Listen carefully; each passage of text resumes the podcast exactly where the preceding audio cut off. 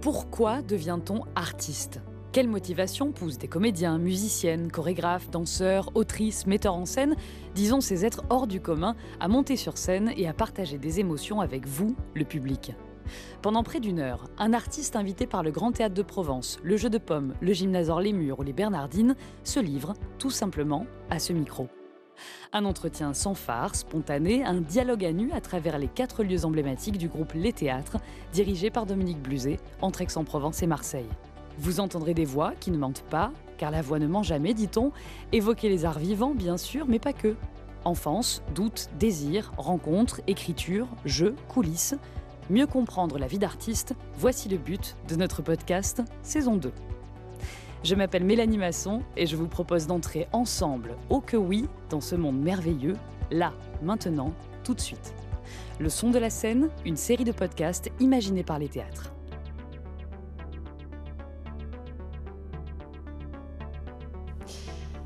Ce matin au réveil sans crier gare, cette question inconfortable, Jacques m'a traversé. À quoi ça sert? Confortable de se la poser quand même. À quoi ça sert, au fond, de se battre pour le théâtre, le spectacle, alors qu'en tant que citoyenne, ce matin, j'ai eu peur, je me suis sentie totalement dépassée, sans raison particulière, disons, et sans crier gare encore une fois. Alors tout de suite, comme un élan de vie, de survie, de rage aussi peut-être, j'ai fait du café.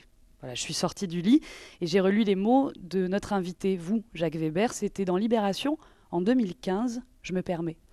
La montagne me réconcilie avec la vie, je suis fâchée avec elle parce que je la confonds avec mon identité de citoyen. Je suis tellement déçue en tant que citoyen, effrayée, terrorisée.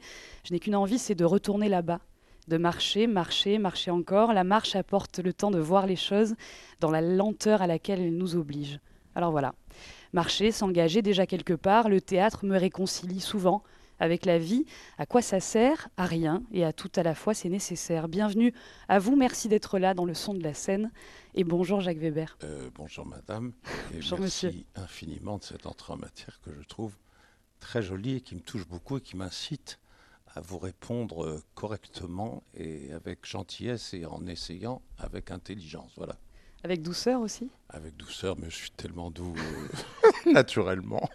Surtout que ce que j'ai moi en face, de moi, c'est vous, Jacques Weber, un miroir qui reflète ma propre image et qui reflète le vieux port de Marseille, qui est, mon port d'attache. J'ai choisi d'ailleurs ce lieu parce que tous les matins, moi je, suis très tôt le matin et je, me lève à l'aube. Alors l'aube est tard en plus en ce moment, donc j'en profite.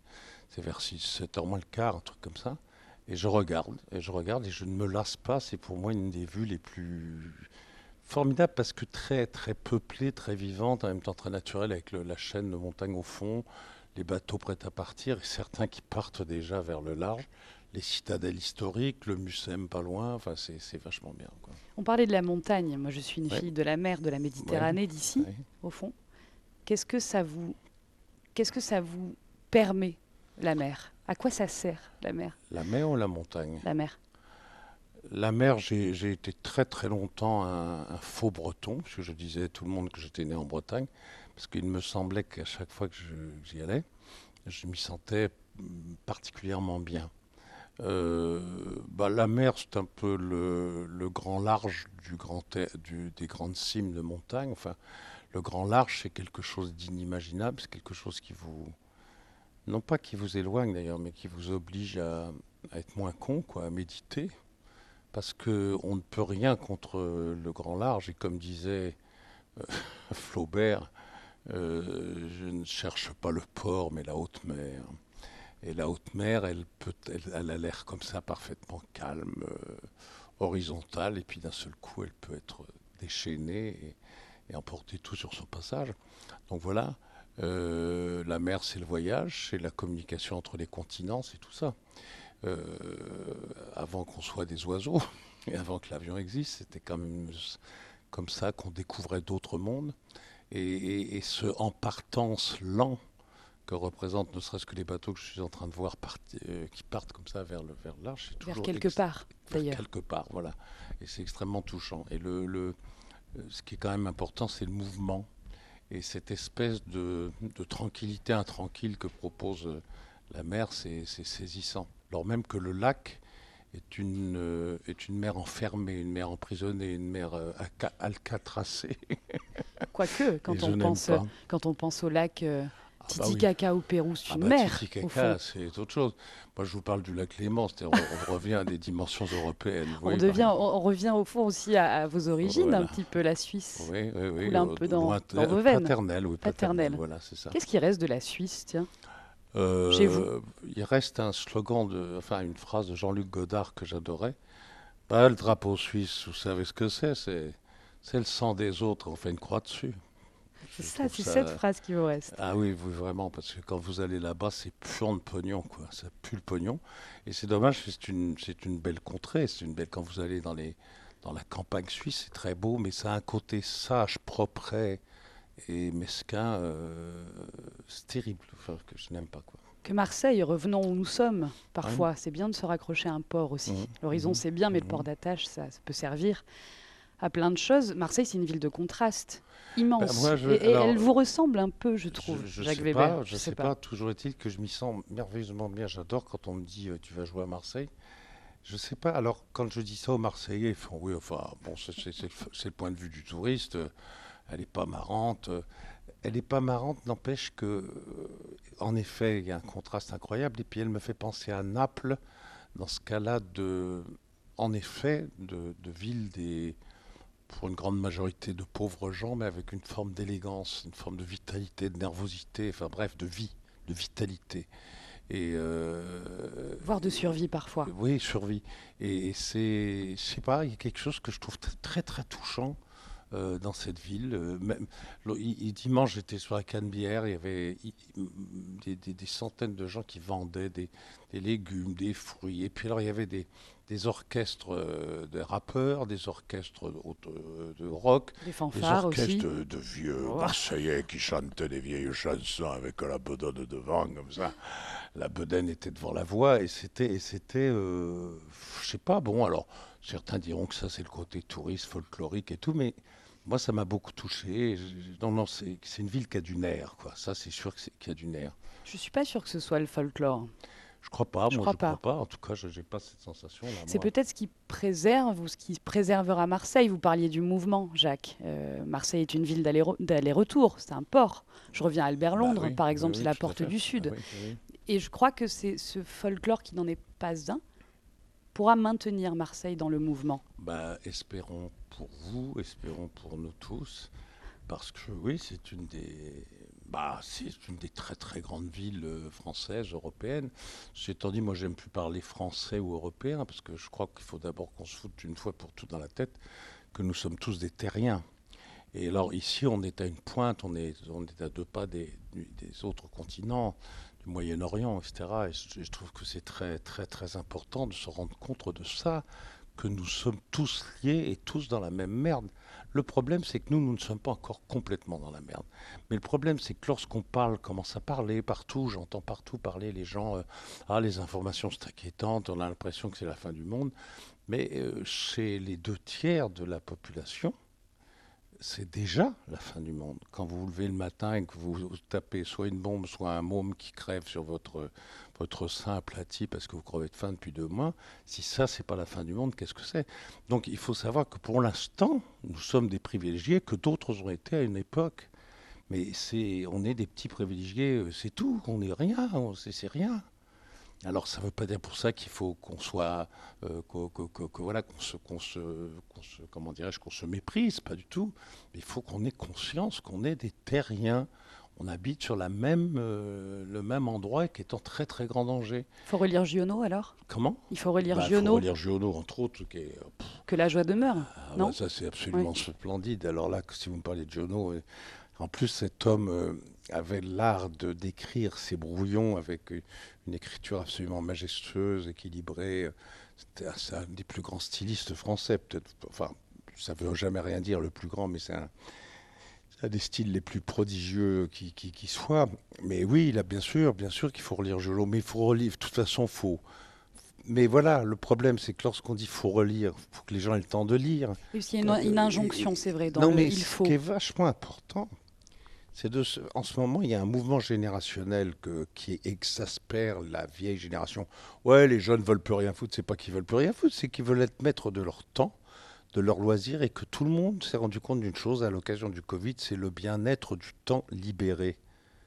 C'est très important ce qui s'est passé. C'est extraordinairement Le temps libre, après le temps libre. Le temps libéré, le temps libre, oui. Non, non, mais donc, qu'est-ce qui se passe? Mais après tout, merde, c'est quand même mieux quand, je travaille quand je veux, que je travaille bien, mais que j'ai mon temps. Et le temps, ça veut dire quoi? Le temps, ça veut dire qu'on a le temps de penser, de méditer, de réfléchir, de, répondre à sa curiosité, qui souvent, que l'on met souvent sous les noirs, parce qu'on n'a pas le temps, parce qu'on a un patron qui vous dit euh, rendement, rendement, rendement, euh, et puis, et puis bah, le soir, vous arrivez crevé, vous méprisez votre femme, vous voyez pas trop vos enfants, vous vous mettez devant la télé pour vous endormir et pour vous sentir moins seul, et puis c'est fini. Et puis, et puis faut pas en vouloir. C'est pas c'est pas forcément de la connerie.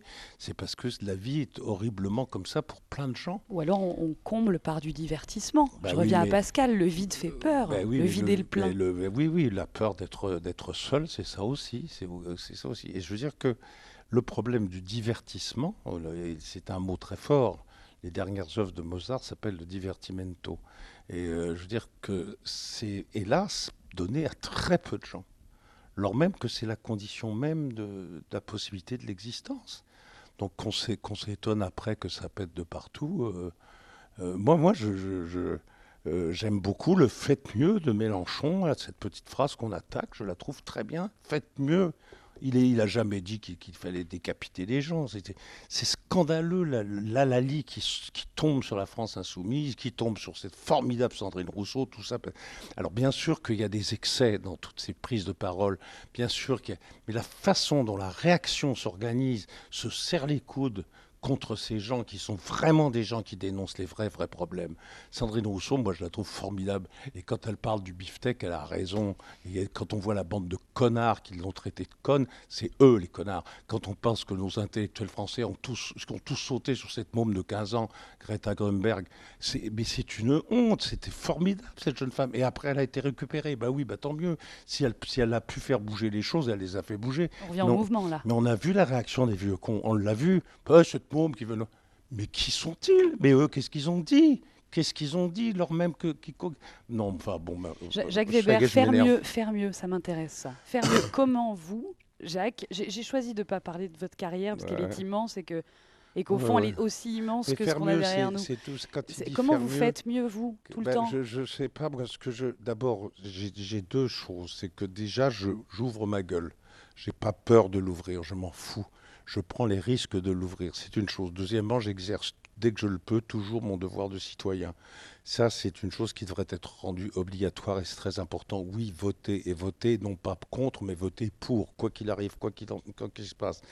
Et puis, troisième élément, j'essaie, bon, il y a, des actions que je mène. Euh, voilà, dont je n'ai pas forcément envie de, parler, mais il m'arrive de, faire des choses euh, sympathiques pour des gens. Voilà. mais surtout, surtout, j'essaie, alors ça va vous paraître très bizarre et très relatif, d'exercer bien mon métier. Pourquoi? Surtout que j'ai la chance de jouer des rôles euh, qui disent quelque chose.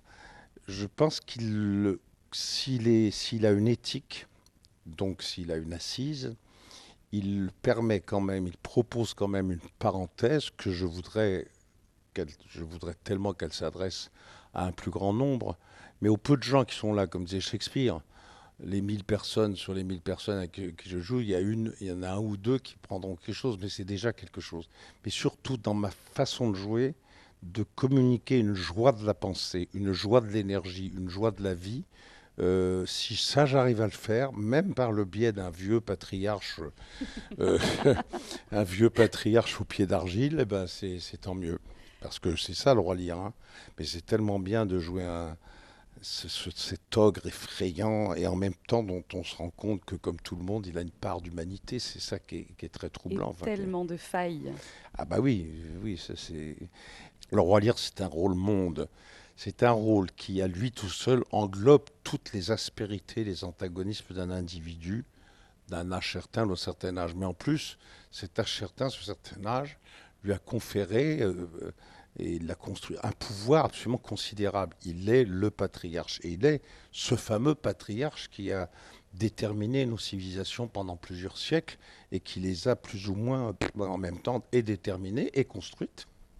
Mais en même temps, cette construction est amenée à, à vieillir. Et vous savez, c'est comme les citadelles. hein. Et à bouger. La citadelle patriarcale, bah, elle va tenir des millénaires, puis à un moment, ça commence à se fissurer, à se dégrader, et il faut la casser, il faut tout recommencer. Et là, on fait de l'art moderne. Non, mais tu vois ce que je veux dire Tabula rasa, quoi. Bah ouais, il Bon. y a un moment, il faut, faut que ça change. Donc, pourquoi je dis ça? Parce que ce- ce- c'est fabuleux pour moi, acteur, de réussir à, dans, dans l'espace d'un- Ce, type n'arrête pas de passer de la, comment, la conscience aiguë du monde, une espèce de lucidité extrême, la folie la plus dingue, la, veulerie, la, la- férocité, euh, la naïveté, la candeur, l'âge qui le démolit complètement, une énergie de fou, une colère de jeune homme. Enfin, il y a tout, tout, tout, tout. C'est une espèce de boule vivante, euh, multicellulaire, je sais pas comment dire. C'est absolument hallucinant quoi à jouer.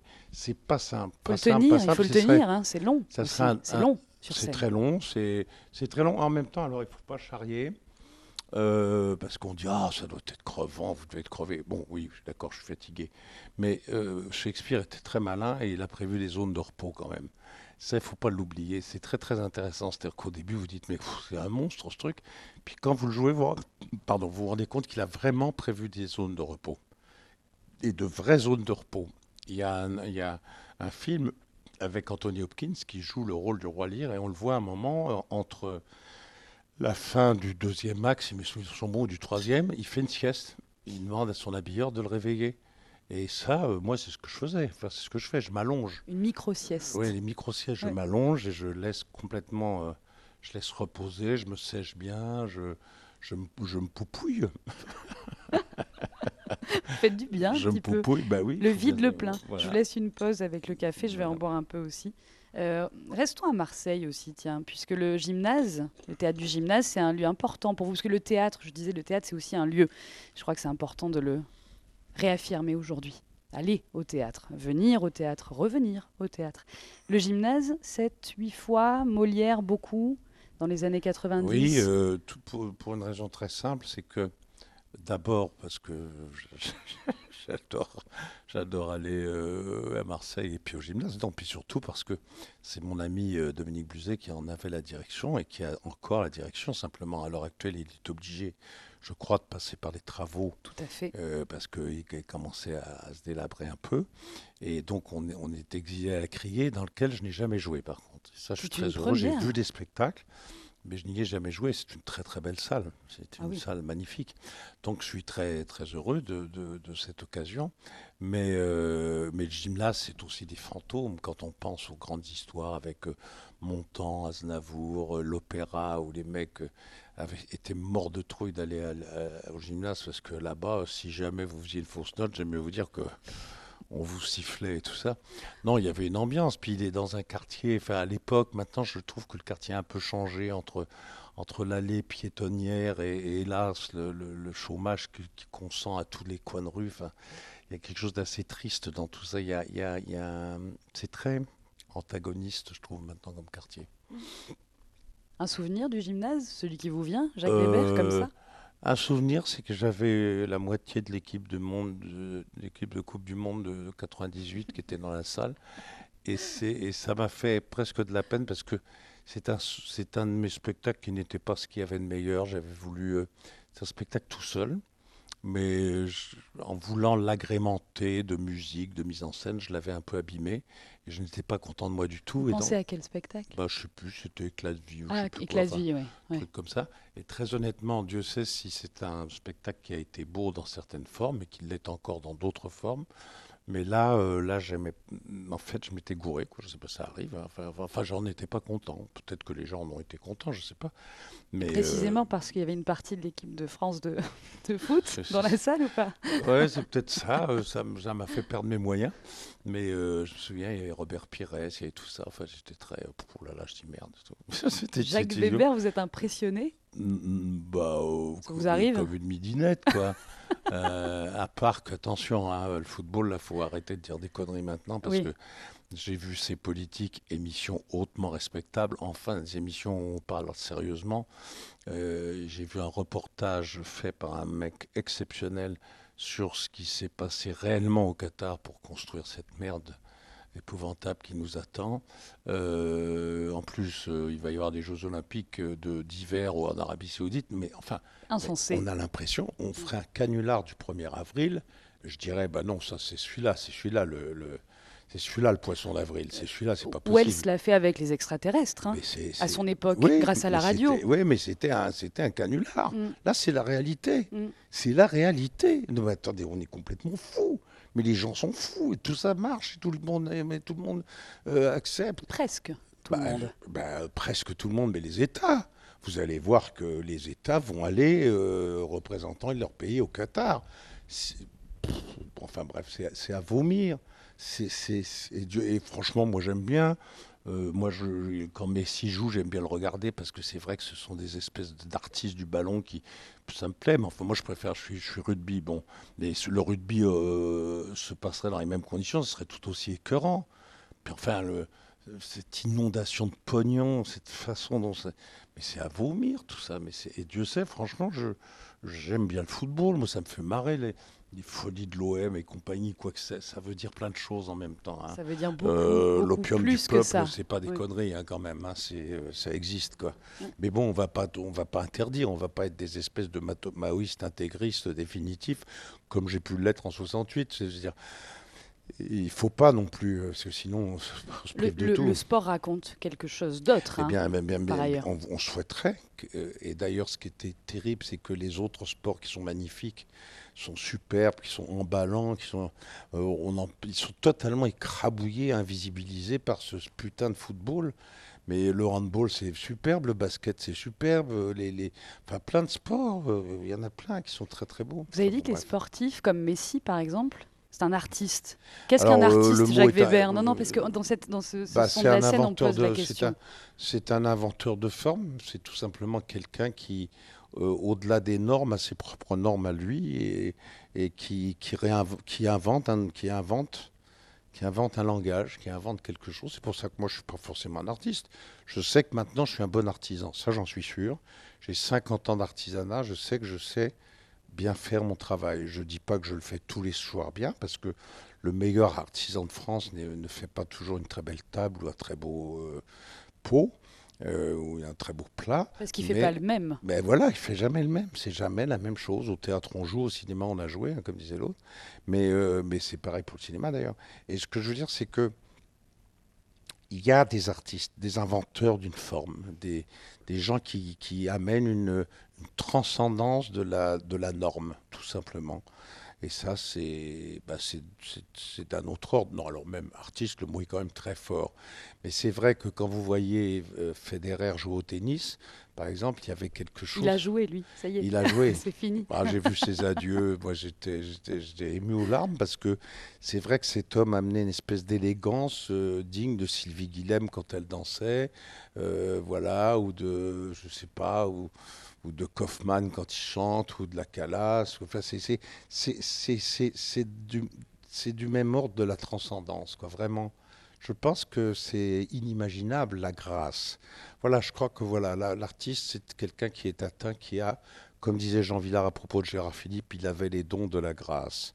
Et les dons de la grâce, bah, justement, c'est c'est quand on ne sait plus trop quoi dire. C'est comme l'âme, on met le mot âme quand on ne sait pas ce que c'est, quoi. C'est un truc qui est dans l'espace, mais quoi Ça n'est pas Dieu, c'est sûr. Ça n'est pas Jésus-Christ et ses clous et, sa- et ses- et ses curés, c'est sûr. Ça, c'est certain. Ça me fait penser à un autre terme, euh, la distinction. Parler de, de Bourdieu, par exemple, qu'il a Oui. beaucoup employé, la distinction. Un artiste, peut-être, pour moi, c'est celui qui se distingue, mais qui se distingue sans qu'on voit forcément les, les ficelles, les rouages aussi. C'est beau Bah, ça. c'est- C'est un petit peu ce que j'ai dit, non? Oui, je crois. J'ai l'impression qu'on dit la même chose. Je l'ai dit d'une autre façon. Mais je. je- oui, c'est ça. Mais je me méfie parce que il y a des gens qui se distinguent par le par l'horreur, par la. C'est là, c'est là où je voulais qu'on aille. ça, ensemble. Par la- par l'horreur absolue, par le trucage d'une nouvelle forme, par euh, ça, ça c'est ce qu'il y a de pire, pire au monde. C'est donc euh, voilà. Donc je pense que la distinction, oui, euh, mais encore une fois, non. Je crois que c'est des, inventeurs de Euh, voilà, c'est des, des, gens qui transcendent la normalité, qui tout simplement inventent d'autres normes, inventent leurs propres normes. Mmh. Et pas forcément des normes qui, qui, qui, qui réappartiendront à d'autres gens, non. Après eux, il y aura d'autres choses, mais ils ouvriront peut-être une voie, euh, Picasso par exemple, mais jamais il y a eu un. c'est pas possible, ça n'existe pas. voilà. J'ai le sentiment, vous, Jacques Weber, que vous avez toujours essayé de réinventer, parce qu'il y a eu euh, la télé, le cinéma en thérapie, là, pour euh, parler d'une actualité, au cinéma L'origine du mal avec Laure Calamy, que j'adore profondément, voilà, profondément, et hum, qui a un très très beau parcours aussi de, bah, comédienne. Elle vient de chez, chez des mecs qui étaient à la pointe du théâtre, elle était avec Macken et de compagnie, puis d'un seul coup le, théâtre, euh, le cinéma l'a repérée a repéré son énergie hystérico-bouillonnante. Et elle est merveilleuse, cette fille. Elle, est, elle, a une générosité de jeu absolument invraisemblable. Enfin, elle transperce l'écran. Euh, elle vous transperce, quoi. Elle, elle, vous aime à coups de poing, quoi. Et c'est très beau. Enfin, c'est... Moi, j'ai, adoré la rencontrer. Et franchement, je lui ai dit d'ailleurs le premier jour où je l'ai vue, aux essayages, avec son avec un sourire absolument effroyable. Euh, elle m'a fait peur. Qu'est-ce que c'est que, qu'est-ce que c'est que cette hystérique incroyable et tout J'étais paniqué. Et puis après, je l'ai, découverte. Non, mais c'était un film, c'était une chance parce qu'il y avait elle, puis il y avait la grande, l'immense, la, la doyenne. Euh, elle n'aimerait pas que je dise ça, mais la doyenne du théâtre français, qui est euh, Dominique Blanc, qui est, une, qui est peut-être même la plus grande actrice française. Enfin, à mes yeux, c'est, c'est, extraordinaire. Quoi. Pourquoi elle aimerait pas Perfection absolue. Pourquoi elle aimerait pas La doyenne, ça la ferait rire. Ferait, oh mais Jacques, tu me vieillis Avec cette gentillesse qu'elle a, qui est absolument... qui est l'apanage d'ailleurs de tous les grands acteurs que j'ai rencontrés dans ma vie, c'était la gentillesse. Qui est, comme disait vous qui aimez bien les citations, la philosophe ouvrière Simone Veil, la noblesse de l'intelligence. Ça, c'est quand même intéressant. Restons euh, sur euh, l'intelligence, l'élégance et, la douceur aussi, et la gentillesse, on en a besoin. Je parler de réinventer des formes, enfin se réinventer constamment. Euh, est-ce que ça passe par changer de média, c'est-à-dire le théâtre, le cinéma, la série Est-ce que pour vous, vous savez, ça passe par ça je, vais être très simple dans, dans, cette réponse que vous disiez, vous aussi, vous avez toujours essayé de non, la, simplicité m'oblige à dire que mon métier s'exerce sur, euh, sur des plans très différents les uns les autres et que ça fait partie de mon boulot et que j'aime toutes les, comment dirais-je, tous les lieux où mon métier peut se produire, qui est de jouer la comédie. Donc je joue sur scène, ça m'est arrivé de jouer dans des boucheries, ça m'est arrivé de jouer dans des musées, ça m'est arrivé de faire des, des, lieux absolument invraisemblables, ça m'est arrivé de jouer euh, au cinéma, à la télévision, ça m'est arrivé de réaliser, ça m'est arrivé de mettre en scène, ça m'est arrivé d'écrire autour... Alors non, écrire c'est autre chose, parce que je n'ai pas écrit autour du théâtre, mais j'ai écrit par rapport à moi, je ne me suis pas encore suffisamment peut-être détaché de moi d'ailleurs pour écrire correctement, moi ça c'est un autre problème. Mais euh, voilà, donc euh, tous les supports sont bons, tous les supports sont bons pour, pour jouer, voilà. Sauf peut-être un, mais c'est des raisons presque de claustrophobie. Je n'aimerais pas jouer une pièce à la radio, par exemple, ça, ça m'emmerde. Je, n'aime pas ça du tout. Euh, par exemple, là, vous allez me demander de dire un texte, c'est tout ce que je n'aime pas. Bah alors on le fera pas Bah on le fait pas. Bon non. Parce que non, j'aime pas ça. Ou alors je vous dirai un petit texte euh, tout petit, tout petit, que j'aime bien. Ou ce qu'il y a dans votre tête aussi, ça peut être bien, non? Non, mais il y a, parce que, je vous dirai. Mais euh, parce qu'on m'a demandé si j'avais une idée d'un texte. C'est un truc que j'ai écrit un jour et j'aime bien. C'est un petit poème très court, mais qui me fait marrer. Et on fait ça. Mais pièce radiophonique, non. Non, parce que parce que c'est pas mon truc. Je sais pas comment dire. Il me, et, pourtant, quand vous dites euh, déjà s'il y a euh, dix 10 personnes dans une salle et qu'une est touchée, la radio, c'est aussi ça. non, mais, non, ça peut être ça? Oui, mais si vous voulez, en radio, j'ai pas le public est pas là. on l'imagine. Le public est pas là, il est pas là. Et, on est dans un endroit en plus très souvent claustrophobique. Moi, je n'ai jamais fait de doublage, par exemple. Je n'aime pas le doublage. Quand il faut me doubler, je le fais parce qu'on est obligé. La synchro. Jamais fait de synchro, jamais fait de doublage. J'ai fait très très très peu de voix off. J'en ai peut-être fait deux dans ma vie parce que le gars était vraiment intéressant. Parce qu'à un moment, c'était des. Je me souviens, c'était des, des, relations entre Matisse et, Aragon et que les textes étaient absolument splendides. J'ai dit tiens, allez hop, j'y vais. Mais. C'est pas forcément un bon souvenir parce que j'étais claustrophobe, mais en même temps, bon, les textes c'est tellement beau que ça me faisait marrer. Mais voilà, c'est le seul endroit, c'est le seul support que je n'aime pas. Et on en parlait avec Denis Podalides, qui est comme moi, qui dit mais tous les supports sont bons. Alors lui, par contre, il aime beaucoup, euh, par exemple, les, disques de lecture. Alors j'en ai fait un, euh, j'ai fait l'appel de la forêt qui a, été primé. D'ailleurs, je sais pas comment ça s'est passé cette histoire, parce que je, je trouvais ça pas bien. Euh, j'ai fait J'accuse, parce que oui, euh, bien que Zola était une espèce de enfin c'est extraordinaire. L'arriviste non, mais c'était un type quand même tout à fait ambigu, Zola. Il avait qu'une envie, c'était une star et tout. Il faisait tout pour. Il a sauté sur l'affaire Dreyfus presque comme une bonne affaire. Enfin, et en même temps, oui, mais bon. En, Et- même, et temps, en même temps. ce J'accuse est une, un, un coup de tonnerre dans le- dans l'espace français franchouillard dégueulasse, et c'est très nécessaire. Il peut l'être encore aujourd'hui et décliné. En plus, l'aurore qui a été ensuite, euh, même dans ma jeunesse, un journal d'une droite extrême et parfaitement euh, confirmé. Voilà. J'accuse. On Oui, reste là-dessus ou on reste sur le. Vous, vous nous, vous nous lisez le, le, ah non, non, le mais texte c'est- ou pas? non, parce que ça me fait, marrer parce que les gens adorent ce texte et souvent ils me disent Ah, c'est de qui? Alors que c'est de moi. Mais j'aime bien parce qu'il est très, très. Parce que, bon, voilà, il m'arrive quand je regarde la mer, on parlait de la mer tout à l'heure, Mhm. et il m'arrive de, euh, en marée basse, par exemple, de remarquer des flaques de mer serties comme ça par, les, par des bouts d'algues resserrés. Et, et- et j'ai remarqué que le ciel se reflétait dedans. Et alors j'ai écrit Souvent le ciel est à l'eau, on devrait y pêcher des oiseaux. Et là-haut, des baleines flâneraient comme de gros nuages aux postures de reines. Alors on dirait souvent qu'il ne fait pas très beau. Alors on irait souvent poser son cul au bord de l'eau pour regarder nager les oiseaux. Un jour, j'ai accroché mes hameçons au ciel, au cas où il y aurait du poisson, et puis j'ai regardé dans l'eau. Il n'y avait pas d'oiseaux. Je ne crois plus au ciel et je me jette à l'eau. Voilà. Je suis très content de moi. Mais soyez-le, on l'est aussi dans le son de la scène Bon. avec les théâtres. Euh, J'aimerais qu'on se donne un moment de repos. Oui. Vous en parliez. Euh, la musique, dans votre vie, elle représente quoi? Ah, Ah, c'est très très très très très curieux. ce qu'elle représente? Euh, Ou la musique la musique, non mais parce qu'il y a ce fameux problème entre la mélodie et le rythme. Euh, D'abord, on ne sait pas qui a commencé. Comme l'œuf ou la poule Non, non, mais c'est c'est très très drôle. C'est un grand musicien qui m'avait posé la qui m'avait dit, mais on ne sait pas si ça, ça a démarré par pac, tac, pac, tac, tac, tac, ou quelque chose de plus mélodieux comme le son du vent. ou. C'est très intéressant. ou des oiseaux Des oiseaux.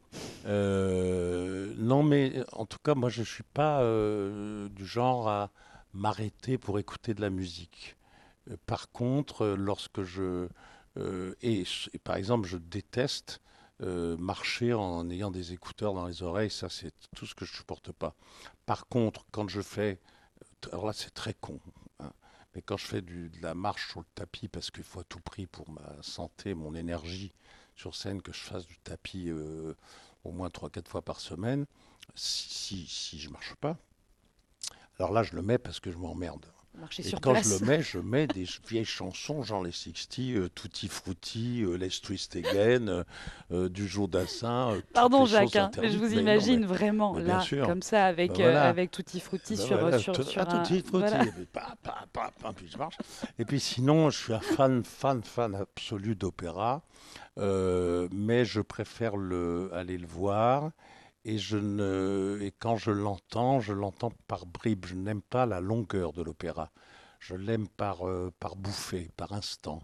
Euh, la longueur de l'opéra n'est pas la, une longueur qui me satisfait. Et puis quand j'écris, alors quand j'écris, c'est un mélange absolu. Quand j'écris, je, je mets parfois de la musique, euh, je sais pas, euh, parfois du Schoenberg, et puis parfois d'un seul coup, je mets un trio de Mozart ou Schubert, et puis d'un seul coup, boum, je mets Toi non plus, tu n'as pas changé. Badabada, badadi, dada. Toujours sur le tapis de course voilà, ou pas? Oui Ah non, non, Ah non, c'est quand j'écris, là, quand Là, je c'est travaille quand à mon écrivez, bureau, euh, ou, euh, ou Dalida, euh, parole, parole, parole. Je t'en prie. Parole, eh ben oui. Je te jure. Je te jure, je t'en Oui, on prie. peut inverser les rôles du coup. c'est génial, parole, parole. Oui. Parce que c'est words, words, words dans Shakespeare. C'est la même chose. Hamlet dit words, words, words. Qu'est-ce que ça veut dire? Les mots, les mots, les mots, les mots. les Et mots. pour citer un autre grand du théâtre, les mots ne disent pas tout. Bah, par exemple, Meilleur voilà, meilleur- Geste, meilleur- pose, donc, tout ça. Bon, Vous êtes un puits Ah, c'est incroyable. connaissance extraordinaire. qu'est-ce qu'on écoute Ou alors comme les musique, mots, les mots sont des trous dans le silence. Ça, c'est magnifique. Ah, C'est ça, c'est- Beckett. Ça, c'est Beckett. L'innommable, tiens, je voulais en Ah, parler de l'innommable. Je suis peut-être devant la porte, c'est peut-être la porte, c'est peut-être moi, ça a été moi, quelque part, ça a été moi. C'est Et il faut continuer, je porte, dois continuer, on doit Je ne continuer. peux pas continuer, je vais continuer, je ne peux pas continuer. je vais- Alors voilà, ça, je peux te dire un truc, c'est que mon plus grand souvenir de théâtre de loin, euh, sans doute l'un des, enfin ouais, des plus grands en tout cas, c'est la dernière bande, mise en scène Peter Stein, le monstre. Et là, je crois que c'est une des plus belles choses que j'ai fait dans ma vie, lors même que lorsqu'il me l'a, moi je te propose de faire la, la dernière bande. Alors je lis la dernière bande, je dis mais merde, mais je dis rien. Comme un gamin, moi, je suis comme un gamin. Je compte les pages, je regarde les lignes, s'il y a beaucoup de lignes à dire. S'il n'y a pas assez de lignes, ça m'emmerde, mais il faut que je joue. Tu vois Et puis la dernière bande, le mec, il parle pas pendant. Il il a enregistré, mais il parle pas pendant, pendant, pendant une demi-heure. Et au début, je dis, mais merde, qu'est-ce qu'il me propose Il est fou, quoi. Et puis, quelle bêtise, quelle bêtise. Mais je suis, je suis parfois un peu con, hein. je suis un grand, je suis un peu grand con parfois. hein. Qu'il l'est pas. Ah bah oui, exactement. Mais moi, particulier, je suis sûr que moi, je suis Puis on est toujours un peu le con d'un autre quand même. je suis hein. très gros ouais. con, moi, tu sais, je, je sais pas tout, mais tu verrais, je suis parfois très gros con. Mais là, et là, d'un seul coup, j'ai dit, Ah et j'ai fait un boulot avec euh, ce grand, grand maître qui était Peter Stein, et on a fait un boulot sublime. Et je crois que là, là, j'ai atteint peut-être quelque chose de l'ordre de l'art. C'était, va travailler le silence. oui, exactement. Mais c'est ni plus ni moins ça, c'est ce que j'ai, ce que j'ai compris. C'est que le silence était sans doute la matière noble du théâtre. Et les mots étaient là pour, les, pour le structurer. Mais c'est dans le silence que, que s'aspire la pensée. Que, que- que- voilà, qui, c'est, très, très. Ah, c'était sublime. Mais Beckett, c'est, c'est une révolution euh, copernicienne. C'est absolument, quoi. D'autant que l'innommable, par exemple, ce, qu'on vient de- ce dont on vient de, de parler, il est écrit en 49, publié en 53. Ouais. Et aujourd'hui, si on le relit, il, il résonne tout autant. Ah bah, je dois continuer, il faut continuer et ne pas savoir pouvoir façon, nommer des choses. c'est le, à, à l'heure actuelle, enfin, je pense que c'est comme Shakespeare. Enfin, c'est, il fait partie de ces gens qui, qui, qui, qui pour l'éternel, le, le, le, le monde euh, évoluera, il se cassera la gueule avec eux et ils seront encore là euh, pendant que, on, euh, je sais pas, j'ai, je sais pas, quand j'ai une image d'un seul coup de fin du monde absolu.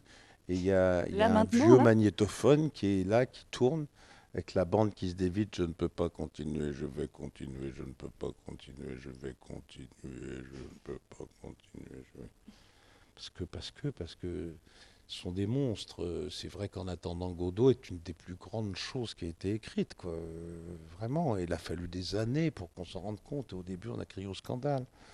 Et, il doit y avoir en ce moment des. Vous savez. euh, Godard avait ce mérite, ce qui est très, très formidable, c'est de se rendre compte que Godard est mort en même temps que la reine d'Angleterre. Voilà, Il y, a- il y a un gros cachalot européen comme ça qui s'est échoué.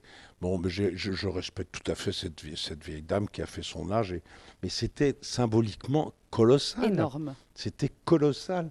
Il y a la reine d'Angleterre qui se casse la gueule, et il y a Godard qui meurt en même temps. C'est complètement fou. Qu'est-ce que, vous ressentez, bah, vous, c'est- là, Jacques c'est, une fin de monde. Enfin, c'est une. C'est, je sais pas comment. Il y a eu une contraction là des- du temps et des choses que j'ai trouvé absolument inouïe, mais vraiment inouïe. Euh, et Godard, franchement, mais franchement, euh, Dieu sait s'il y avait des moments où Godard s'est permis d'être exaspérant, d'être nul, de se paumer, de se perdre, mais toujours en avant, en avant, en avant. C'est comme une espèce de... C'est- vous savez, c'est très risqué de prendre le risque de se perdre et de, et de se casser la gueule. C'est quand même comme les, comme les, les espèces d'alpinistes à main nue là, qui n'ont pas de, qui ont pas de, comment, de, de, de trucs de Sécurité. sécurité. ouais. Et Godard, c'était ça. Et simplement, il, allait en avant, en avant, en avant. Et il y a quand même des poésies absolument éternelles comme des poèmes comme Pierrot le Fou, comme À de souffle, comme Le Mépris, comme, et même, même son histoire du cinéma, si vous prenez le temps un peu de d'arrêter de vous exaspérer du côté je me fous de ta gueule et je t'agresse, pauvre con qui a besoin de repères sans arrêt. Essaie de ne plus en avoir. Si tu arrives à passer à ce cap-là, il y, a quelque chose, il y a, y a, une exigence de la réflexion et une, relation poétique qui s'installe entre vous et ce vieux NRF Gallimard qui se permet de foutre des photos alors qu'ils n'en ont jamais fait. Le seul qui fait foutre des photos chez la NRF Gallimard, c'est Godard. Non mais c'est vachement intéressant. Ça voudrait dire quoi? Que l'image, d'un seul coup, a pris le pouvoir sur les mots. Euh, c'est parce qu'on est en train de vivre un peu quand bah même. oui, non, mais c'est ça que ça veut dire. Et il le fait chez Gallimard. C'est quand même très très intéressant, sans sans sans voilà, sans, accepter de se perdre. Oui, c'est du courage quand même. Ouais, ouais, accepter de se dire je suis perdu. Ça aussi, c'est une autre phase. À quel moment vous vous êtes vraiment senti perdu, Jacques Weber? Parce qu'il y, y, a cette limite qui est difficile aussi. C'est le mouvement d'accepter de se perdre, de se mettre à, en jeu à risque Est-ce qu'il y a un moment qu'il ne faut pas dépasser? Je ne sais pas. Sinon, nous euh. sommes perdus. Je sais pas. Moi, ce qui est marrant, c'est que je. Euh, entre me sentir perdu et, me, et partir à corps perdu, c'est une chose, c'est différent. Je pense que je m'oblige désormais en travaillant au théâtre, en jouant mes rôles, à partir à corps perdu. Dans le théâtre, me fusais-je mis une pierre au cou, comme disait euh, Figaro. Mais je pense que dans l'exploration, euh, non pas d'un rôle, parce que la notion de rôle est très, très disputable, mais d'une situation. Euh, dans la, l'appropriation ou la réappropriation d'un texte, ça passe par le, il faut respecter la montagne hein, pour l'escalader à main nue. Il hein. faut la respecter, sinon elle vous bouffe tout cru en, l'espace de 3 secondes. Mais en même temps, faut en même, temps aller chercher la prise invisible, la, fissure que personne ne détecte. Et, moi, c'est ça que maintenant, je me jette à corps perdu, je prends tous les risques en répétition. Et la seule chose que je souhaite, c'est d'être dans ce même état de nudité, de, violence, c'est très violent, euh, de violence de la vérité. J'en ai marre des acteurs qui jouent une fois pour toutes la même chose, quoi. J'en peux plus, quoi. Qui, et puis qui se disent, je suis comédien. C'est quoi votre métier? Je suis comédien. Et, et qui bougent pas leur cul, quoi. Qui n'acceptent pas cette, ouais, cette, dans la relation avec la réplique, cette, cette violence que ça a de, de ne pas savoir où va aller la, réponse ou la question. Enfin, je sais pas comment dire. C'est compliqué. En tout cas, c'est une chose que je commence à... Mais ça fait 50 ans de métier derrière. Hein. Je j'ai pas toujours été comme ça, mais c'est ça qui est bien, c'est que en fait, euh, vous comme je, je, commence à bien faire mon boulot. Oui, oui franchement, oui. Vous pouvez dire aujourd'hui, je commence à. Oui, parce que mais c'est une, c'est pas du tout de, la modestie. Non, parce qu'avec tant d'auteurs, tant d'autrices, tant de projets. C'est un, réel sentiment quand je revois tous les rôles que j'ai joués. Par exemple, je pense à Galilée, ce que je pourrais faire maintenant dans Galilée, euh, ce que je pourrais faire dans Alceste, ce que je pourrais faire. Euh, je, revois à quel point j'étais. C'est bizarre que j'étais présent, bien sûr, ça s'est bien passé, mais pas tout à fait là. Franchement, j'étais loin du compte. Quoi. Mais, mais je crois que, que tous les, les, les, les, comédiens, je pense aux pianistes par exemple, c'est comme Schnabel qui disait à propos de Mozart, euh, où sont les tout petits enfants de 7 ans, où sont les vieillards qui jouent bien Mozart? Et c'est vrai, c'est vrai parce que la, y a, la grande conscience rejoint l'inconscience, c'est la même chose. Et je pense que maintenant j'ai la grande conscience parce que c'est vrai que j'avais une sorte d'inconscience. Par exemple, quand j'ai joué Cyrano, je sais que j'ai été absolument immense dans Cyrano, je le sais. Euh, donc, euh, c'est pas immodeste de le dire. J'ai été l'un des, peut-être, on a dit ça, le plus grand Cyrano des années 80. Je suis sûr. Vous avez été distingué pour ah, ça aussi. C'était colossal. Et je, je, pense, oui, je sais. Je sais que j'ai inventé un Cyrano, mais complètement réinventé le texte, complètement. Euh, il y a eu avant Weber, après Weber. Je le sais. C'est pas prétentieux, c'est vrai. Mais pourquoi? Parce que j'étais dans une sorte de vraie inconscience. Je rentrais là-dedans comme un enfant, c'était mon rêve d'enfant. D'émerveillement alors Ah oui, d'émerveillement. J'étais en plus avec Savary, qui est un vrai gamin, un poète absolument fou. Et, et- et c'était, oui, je sais que j'étais dans un truc, je me permettais tout. Je faisais des bons de, de, du maître. Euh, je saurais ton tu seras ma beauté, je serai ton esprit. Voilà, paf, je sautais, waouh, poum, je faisais des bonds de, de, de 2 mètres. Celles et ceux qui écoutent vont faire des bons Ah là. oui, oui, voilà. Et, et- et- et- et maintenant, j'ai la conscience. C'est quelque chose de très conscient quand je joue. Et, donc, c'est quelque chose qui est en train de se rejoindre là. Et il me semble bien que le Roi Lear va être euh, dans sa présentation maintenant, parce que je crois que j'étais euh, j'étais encore court dans les premières représentations. on l'a créé à Perpignan, je crois. Euh, j'étais encore court. Mais là, euh, le temps a fait son travail. euh, Les, les reprises avec Joe Lavaudan, qui est un, grand, grand, grand, grand monsieur du théâtre, puis un homme tellement merveilleux, tellement poétique, tellement timide et chaleureux. Enfin, c'est magnifique, ce bonhomme. En parlant de bonhomme et d'amis, au Mucem, il y a une nouvelle exposition qui s'appelle Amitié, avec un S. Je trouve ça joli. Dominique Bluzet, c'est un ami de longue date. Oui, oui, de longue date. Il nous a livré une anecdote. Je Ah. n'en connais pas ni la teneur, ni la conséquence, Jacques Weber. Je me mets en risque. Oui, Bien. Hein, il, il nous a donné cette phrase, ça sent le triomphe, Ah, en nous disant que potentiellement, ça racontait quelque chose. Et dans le son de la scène, je me mets à nu Ouais. en posant ça là, comme on dit. Ça sent le triomphe, ah, c'est un vieux truc parce que ça le. Je pense que je suis le seul acteur qu'il ait rencontré dans sa vie qui dit, et je me mettais, je faisais comme ça, ça sent le triomphe. Et c'est et ça l'avait sidéré. Et bon, c'est un vieux truc entre nous parce qu'on se connaît, on se connaît quand il était, il était non comédien, il était rue Blanche, on a fait toutes les conneries ensemble. Enfin, puis vous savez, c'est c'est un type qui m'étonne parce que il a une espèce de facon, d'une trivialité. Pre- presque parfois, il y a des gens qui le trouvent vulgaire, même. C'est ça qui est très amusant. Alors même que je crois que c'est tout le contraire. C'est un type d'une d'une générosité. Et puis alors, il a une acuité, une acuité intellectuelle euh, absolument redoutable, une mémoire dont il faut se méfier, parce qu'il est carrément ca- quasiment hypermné- hypermnésique. Enfin, je crois, il est incroyable.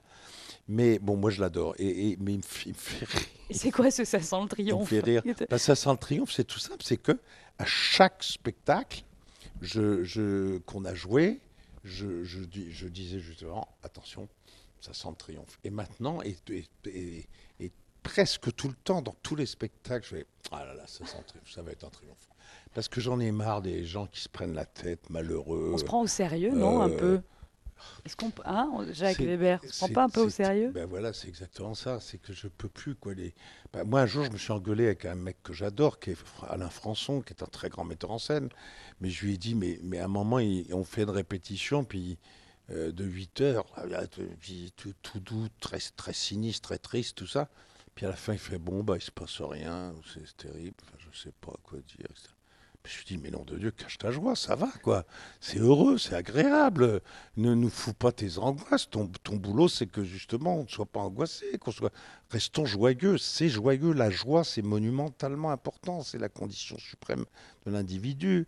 Alors ça, je supporte pas. Donc, euh, donc voilà, je, je- je- je suis toujours à dire des conneries du style. Alors il y en a que ça exaspère. hein.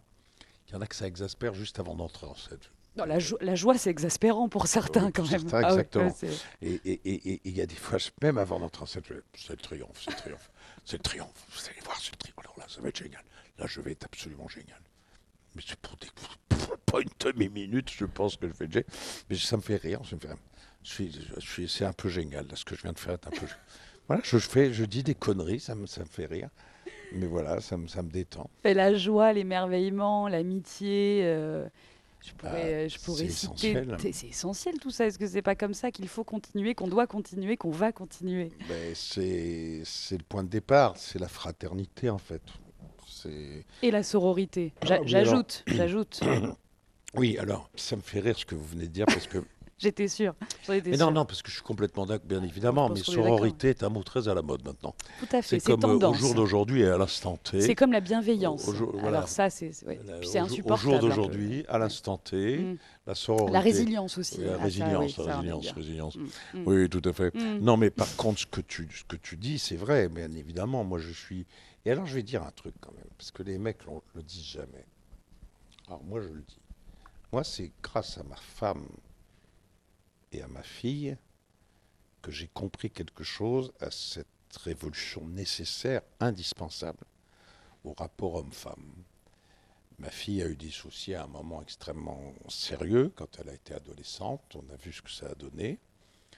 Euh, ma femme est une femme extrêmement euh, euh, voilà, ouverte au monde, intelligente, géniale, et, elle, sait, elle sait entendre et écouter. Et elles m'ont vraiment, bien sûr que moi j'étais pour l'appel des 360 salopes, j'étais pour ça, tout ça. Mais, à la même époque, j'étais un grossier personnage. Moi, je le dis, contrairement aux mecs qui maintenant prennent des grands étendards et des airs de vive le féminisme et vive MeToo, ils oublient de dire qu'on était dans un moule nous-mêmes. Moi, je le dis, oui, je draguais comme un gros cochon. Oui, m'est arrivé d'être un gros cochon et de penser que parce qu'une femme disait qu'elle acceptait d'aller dans ma chambre, ça voulait dire qu'elle voulait se faire sauter. Oui, je disais à mes copains, là je vais la sauter, c'est sûr. Oui, parfois j'ai même fort, j'ai pas violenté jamais de ma vie, jamais. Mais ça faisait partie du jeu entre hommes-femmes de forcer un petit peu, oui, non, mais reste avec des, des, des, câlins, comme disait l'autre ordure de saloperie de merde de, de, de, de poivre d'Arvor. Mais, mais on a tous été un peu comme ça. C'est terrible, mais c'est la réalité. et après, je m'en suis rendu compte. Après, j'ai dit, mais, mais nom d'un chien, mais de quel droit? Mais qu'est-ce que c'était que cette histoire? Mais qu'est-ce que c'était que ce, ce côté euh, c'est le mal qui décide, c'est le, le, ah, je suis un animal et, et, voilà, je suis un être pénétrant, elle doit être pénétrée, machin, et mon truc. Et, on se rendait compte de rien, mais vraiment. Mais c'est votre femme et votre fille alors et c'est une sorte de famille et de génération. Très honnêtement, il y avait des mouvements qui existaient déjà, bien évidemment, il y avait des mouvements qui existaient déjà, et j'y prêtais oreille, j'y prêtais attention, mais avant d'être marié, je continuais à, Mais malgré moi, c'était inconscient, c'était là ce qu'on appelait la drague, j'étais un, un dragueur, quoi, voilà, je, je dis franchement. Et ça ne voulait pas dire que j'étais un gros con tout le temps, mais il m'est arrivé d'être lourdin, quoi. Franchement, euh, c'est sûr, je, le reconnais, oui, parfaitement. Vous êtes toujours un amoureux, Et en revanche. là, par contre... Pas pareil. Oui, mais ça n'a rien, à voir. rien à voir. Et d'un seul coup, petit à petit, alors là, ça a été beaucoup plus loin grâce à euh, la présence extrêmement effective de ma fille et de ma femme. Et là, j'ai ouvert les yeux, j'ai lu des trucs et des machins, et je dis, mais, mais, mais c'est quand même, on est, on est, là aussi, on est dans une espèce de, de choses absolument inimaginables, mais invraisemblables. On n'est pas si loin. il faut toute proportion. Mais je, veux dire que, voilà, toute. Parce que y a maintenant, maintenant, il y a les contre-mouvements. Mais ce qu'il faut ne jamais oublier de dire, c'est que toute révolution a ses effets pervers et a ses excès. Alors, il y a parfois naturellement des excès, mais il ne faut pas d'un seul coup faire haro sur l'excès excès, les excès font pas. Oui, oui, euh, dans la, à la Révolution, à la Terreur, il y a eu des centaines de têtes tranchées de trop, mais bien évidemment. Et oui, c'est épouvantable, et oui, c'est dégueulasse, mais tout, toute révolution amène des excès. Alors, quand c'est des excès de langage, c'est pas si grave que ça. Quand c'est des excès de fait, ça peut l'être, mais faudrait-il encore bien se fixer sur qu'est-ce qui est de l'ordre de l'excès et qu'est-ce qui est de l'ordre du juste. Et là, euh, là c'est très, c'est très, très c'est compliqué. Mais la première chose que doivent faire les hommes, c'est amende honorable. C'est oui, nous avons été comme ça et nous sommes souvent encore comme ça. Et faisons attention à ce que nous faisons. Soyons corrects, soyons polis, soyons, euh, soyons élégants, soyons, euh, soyons égaux, quoi. Soyons égaux, tout bêtement, soyons égaux. C'est aussi bête que ça. C'est aussi bête que ça. Non. C'est pas si bête. Non, c'est pas, si bête. Il nous reste 5 minutes, Jacques Weber. Oui. C'est absolument frustrant. Je l'annonce, je viens de vivre une petite révolution dans le son de la scène. Vous rencontrez face à Marseille, donc euh, on y revient. Ville d'excès aussi. Ville d'excès, mais ville de vie et d'injustice et de justice à la fois. Je ne sais même pas quelle question poser pour terminer ce moment. Vous voulez pas m'aider? Qu'est-ce que vous vous poseriez comme question là maintenant, Jacques Weber? À vous-même Qu'est-ce que je me poserais comme question? Hmm. Euh, C'est facile ce que je fais là, mais enfin bon. Non, non, non, non, non. De temps à autre, l'évidence, elle fait du bien, non? Euh, Malgré tout ce qu'on s'est raconté, est-ce que vous êtes heureux? Ça, c'est la question que vous vous poseriez. Alors, malgré tout ce qu'on s'est raconté, est-ce que vous êtes heureux, Jacques Weber? Euh, Oui, fondamentalement. Et pour une raison très simple, c'est que je vis. D'abord, j'ai eu des combats de santé que dont j'ai triomphé. Et je me suis rendu compte de ce que c'était que la vie. Euh, d'autre part, j'ai la chance inimaginable, mais inimaginable, de partager ma vie avec la même femme depuis 40 euh, et quelques années. J'ai la chance inimaginable d'aimer mes enfants, alors que c'est pas obligatoire. Il faut surtout pas se sentir obligé d'aimer ses mômes. On peut faire des cons, ça peut arriver. Acteur, réalisateur, photographe. Acteur, réalisateur et photographe, oui. Euh, Tommy, Stanley, Kim. Et je les aime du plus profond de mon cœur ah, pour des, ce sont des gens qui en plus font ce qu'ils aiment, ça aussi ça me rend euh, heureux. J'ai la chance inimaginable, alors que j'ai choisi un métier à haut risque, euh, dans lequel il y a des milliers de gens qui, qui, qui travaillent, qui ne travaillent pas, qui ont les problèmes de l'intermittence, etc., de jouer presque tout le temps, tout le temps, tout le temps, tout le temps. Or, ma, ma drogue, c'est d'être sur scène ou de jouer. Et là, non seulement je joue, mais en plus je joue des rôles absolument merveilleux.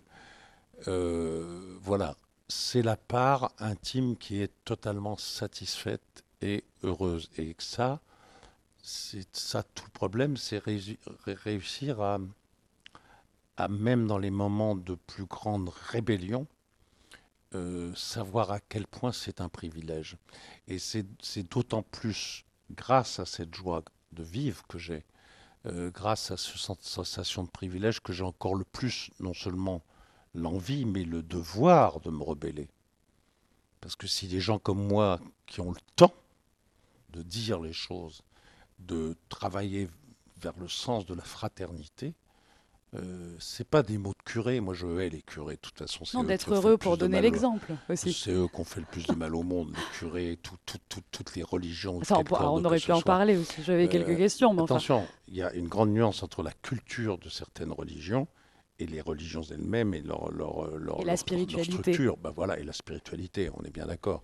Mais sinon, je hais toutes les noms. Attendez, moi j'ai eu droit au curé qui vous mettait euh, la tête entre les, les, les cuisses pour, vous, euh, pour la confession et qui après vous mordillait l'oreille en, guise de. Oui, oui, oui. Oui, oui, oui je connais très bien les colonies de vacances bizarroïdes et tout, j'ai connu. Donc, pour, je ne sais pas pourquoi je dis ça, mais en tout cas, voilà. Donc, j'ai le devoir de la, la, rébellion et de la révolte. Et de l'émerveillement et de la joie. Et de l'émerveillement et de la joie. Mais, la joie. Et de la chance, peut-être, je ne sais pas. je pense que la joie ne peut être que révoltée. et de toute façon, elle est révoltante pour beaucoup. Pour les cons, pour les assis. Voilà. Alors restons debout, en mouvement. Enfin, on va se lever là du coup. Que la joie demeure. Et Jacques Weber, merci beaucoup, vraiment. Bah, merci, c'était sympa. C'était ah oui, oui, non, c'était vraiment sympa comme euh, voilà, très sympa. plus, plus, que ça. Ça plus que sympa. C'était une petite révolution. En tout cas, merci infiniment. On aurait pu parler de beaucoup plus de choses et au fond, c'est pas très grave. Euh, merci d'avoir été. Des choses. Mais oui, je suis d'ici quand même. on se renie pas. Et, euh, et voilà, le son de la scène, c'est aussi ça. Je le rappelle quand même. C'est une équipe, c'est avec les théâtres et puis c'est de garder du mouvement des rencontres. merci d'avoir accepté. Merci à vous. Merci Jacques. Merci, au revoir.